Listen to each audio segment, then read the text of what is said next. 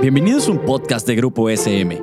Aquí encontrarás charlas informales sobre educación, un espacio que entiende tu labor docente y los mejores tips para el nuevo contexto educativo. También un espacio donde papá y mamá se sentirán identificados.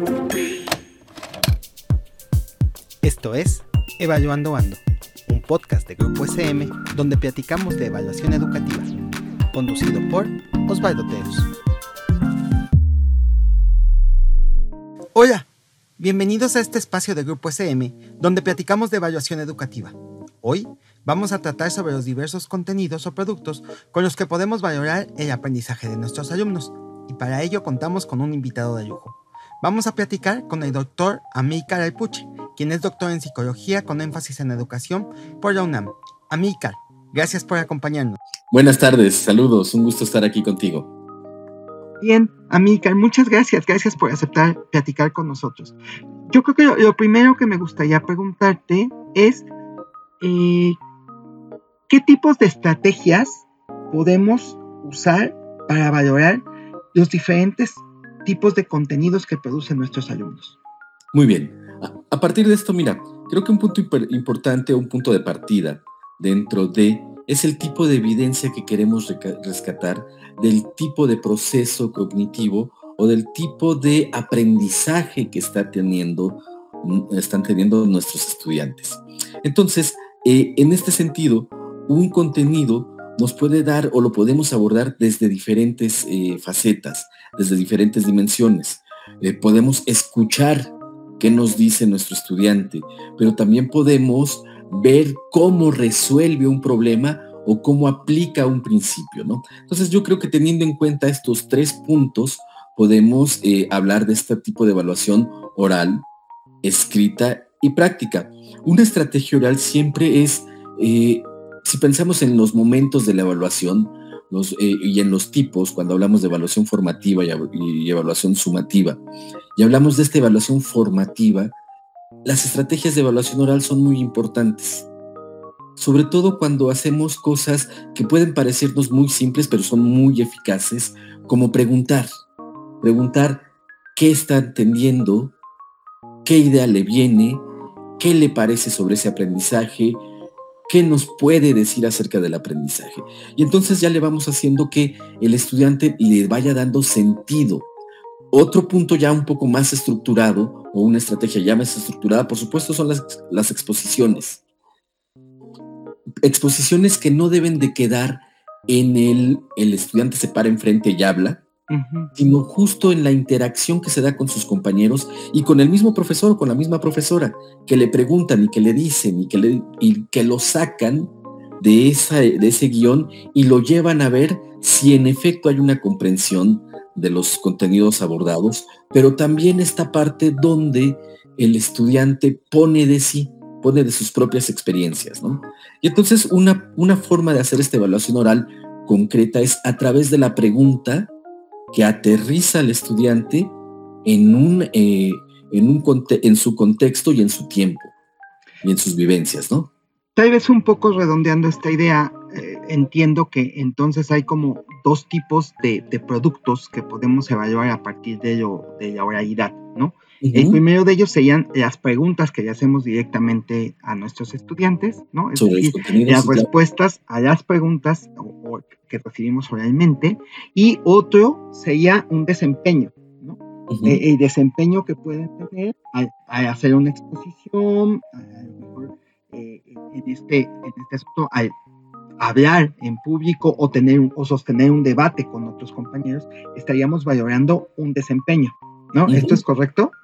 Sí, claro. estaríamos valorando sobre, además del desempeño, por supuesto, el cómo le da sentido, cómo lo interpreta y cómo se apropia de esto, ¿no? Los debates también, fíjate qué bueno que lo mencionas, los debates son un elemento importantísimo porque nos lleva o lleva al estudiante a la capacidad de argumentar, de llevar el conocimiento, de solo reproducirlo a darle un sentido y a elevarlo al nivel de la práctica.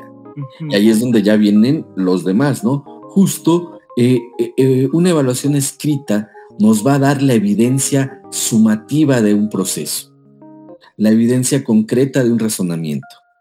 La evidencia concreta de un contenido eh, eh, utilizado, ¿no?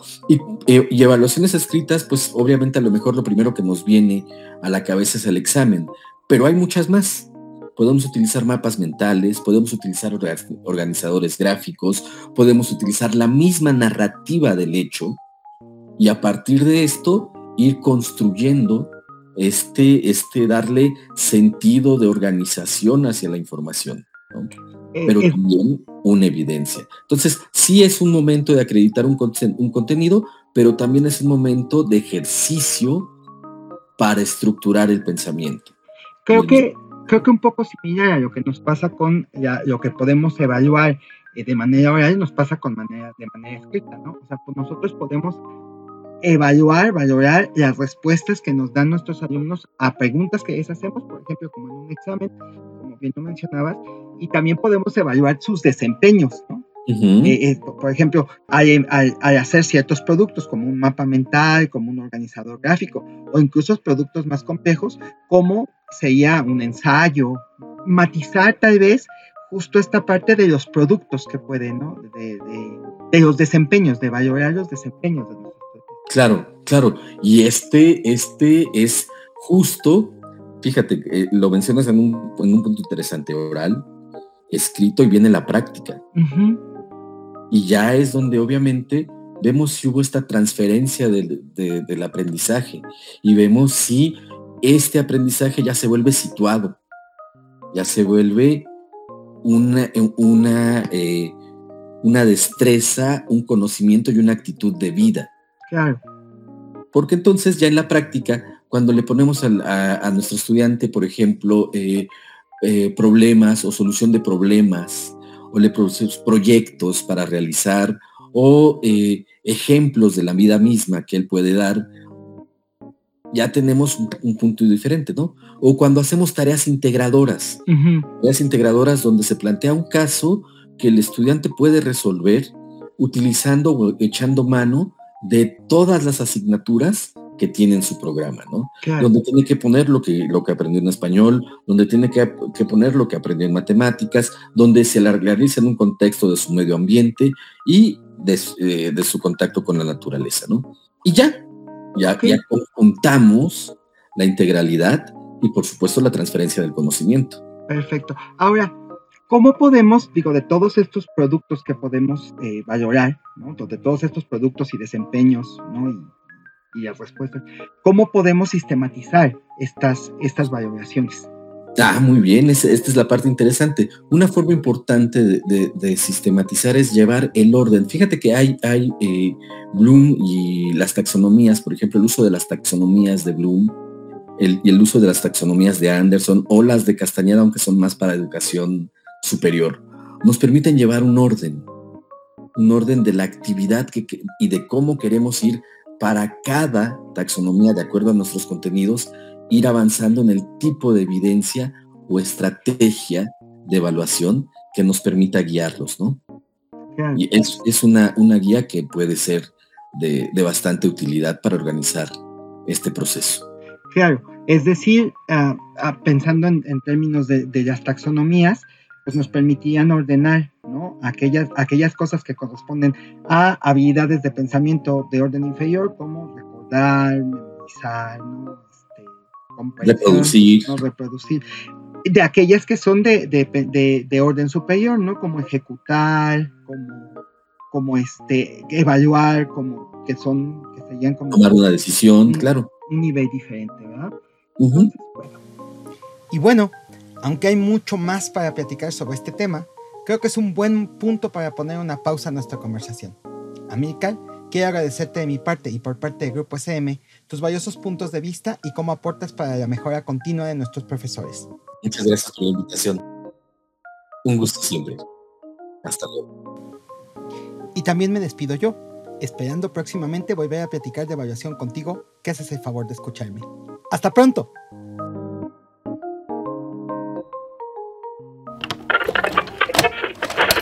Esto fue un podcast producido por Grupo SM.